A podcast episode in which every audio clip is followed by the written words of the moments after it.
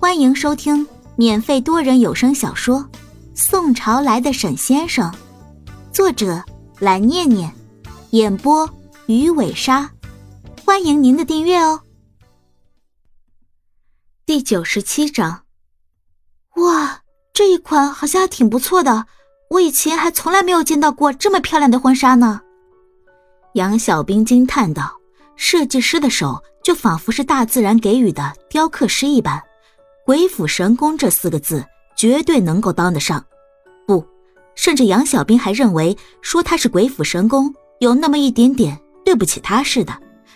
这个词配不上他的身份和格调，应该要用一个更高的词才能够有资格配得上他。以杨小兵现在的才学和能力，他暂时也想不出什么更加合适的词了。很明显，这款婚纱真的就是一个非常优秀的作品。一定程度上优秀的让他想不出词来形容的作品，这款作品的优秀已经超出了他们的想象了。沈妈妈注视着他们，笑了笑说：“来，我漂亮的儿媳妇儿，来试穿一下这套衣服吧。只要你和雪峰觉得满意的话，我就直接让他们给你安排好。那个杨小姐决定要在这里先行试穿一下吗？”导购员小心翼翼地看了一眼在杨小兵和沈妈妈身旁的沈雪峰，说：“刚刚沈雪峰展现出来的对于未婚妻强烈的控制欲和爱恋，已经让导购员明白他有多爱他的妻子。所以在不轻易的情况下，导购员不想让他再觉得自己有做的不够好的地方，自己应该要尽量满足客户，让客户不要对他有意见才可以。要是客户对他有什么意见的话，之后自己的职业生涯就会越来越不顺利，越来越难走。”这并不是他想要的一种结果。导购员当初大学毕业，在亲戚朋友的惊讶的目光下，放弃了原本可以选择的高枕无忧的办公室生活，选择到了这家店作为一位导购员重新开始。不得不说，很多同事甚至总经理都说过，他是一位可以在这个领域发挥更大价值、展现更大作用的人。比起老老实实的坐在办公室，每天按时间上下班，并且按照领导的要求去完成任务。他更喜欢在这里。要是小兵和老妈都觉得没问题的话，那就这一条吧。沈雪峰笑了笑说：“沈妈妈微笑着示意杨小兵说：‘小兵呀，你就先和导购一起过去，让他给你找一条合适的样装，先试穿一下。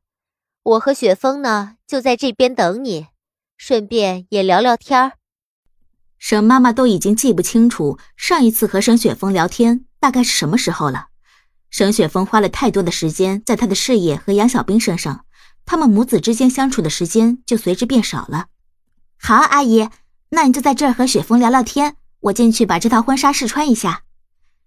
杨小兵露出了温柔的笑容，看向他们说道：“他还是那么的能够善解人意，并且温柔体贴。沈雪峰一直以来都因为这一点。”觉得杨小兵毫无疑问就是上天对他的恩赐，导购员也十分有礼貌地带着杨小兵走向了试衣间。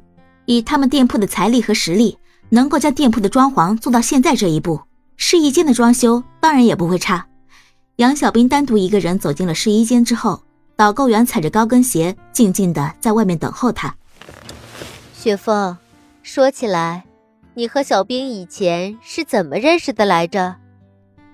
沈妈妈带着温柔的笑意看向自己的儿子，尽管和沈雪峰时常要斗嘴，但是不得不承认的是，包括很多其他人也都知道，沈妈妈最疼的就是这个儿子，甚至在一定程度上，她对于这个儿子的感情是要超过自己丈夫的。妈，这之前不都跟你说过了吗？怎么又问我呢？沈雪峰无奈的一笑，注视着老妈说道：“哦，真的吗？”我怎么记得你以前小时候可喜欢骗你妈妈了？本集播讲完毕，点个订阅不迷路哦。